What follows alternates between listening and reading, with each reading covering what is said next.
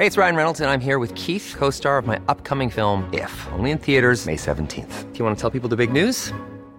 All right, I'll do. Sign up now and you'll get unlimited for $15 a month in six months of Paramount Plus Essential Plan on us. Mintmobile.com slash switch. Upfront payment of $45 equivalent to $15 per month. Unlimited over 40 gigabytes per month. Face lower speeds. Videos at 480p. Active Mint customers by 531.24 get six months of Paramount Plus Essential Plan. Auto renews after six months. Offer ends May 31st, 2024. Separate Paramount Plus registration required. Terms and conditions apply if rated PG. You have stolen my dreams and my childhood with your empty words. Génération énervée. How dare you? Deux études sont sorties coup sur coup en début de semaine dernière. La première est un baromètre sur la santé mentale qui révèle que les 18-25 ans ont plus de pensées dépressives et suicidaires depuis la période de pandémie de Covid. La seconde porte sur la vie sexuelle des Français et montre, elle, que les 18-25 ans font bien moins l'amour aujourd'hui qu'en 2006.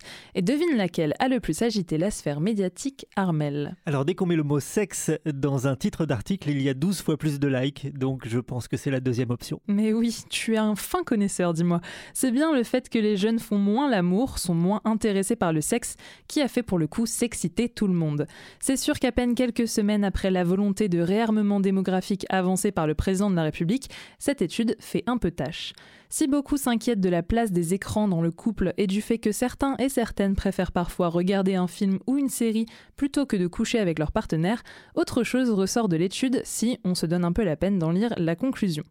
Après des années d'hypersexualisation de la société, les décennies 2010-2020 marquent bien l'amorce d'un nouveau cycle où la contrainte à avoir une vie sexuelle pour faire plaisir ou comme tout le monde se fait moins forte. Dans un contexte culturel de rejet des injonctions pesant sur le corps et l'intime, un nombre croissant de Français et Françaises semble s'affranchir des normes qui font d'une sexualité active une composante essentielle d'une vie réussie, ou en tout cas d'une vie de couple harmonieuse. On est donc une génération qui pense que le sexe n'est pas forcément le ciment du couple. Hop, voilà, maintenant qu'on a mis les choses en ordre à ce niveau, on peut se concentrer sur la deuxième étude, celle de Santé publique France sur les conduites suicidaires dans les régions françaises pendant et à la suite de la crise sanitaire. Bizarrement, j'ai vu passer un peu moins d'articles et de prises de parole sur ce sujet. Pourtant, Santé publique France constate depuis l'automne 2020, et c'était encore vrai au premier semestre 2022, qu'il y a une dégradation continue de la santé mentale avec une augmentation des passages aux urgences pour idées suicidaires et gestes suicidaires, et des hospitalisations pour tentatives de suicide, en particulier chez les jeunes de 10 à 24 ans et de sexe féminin.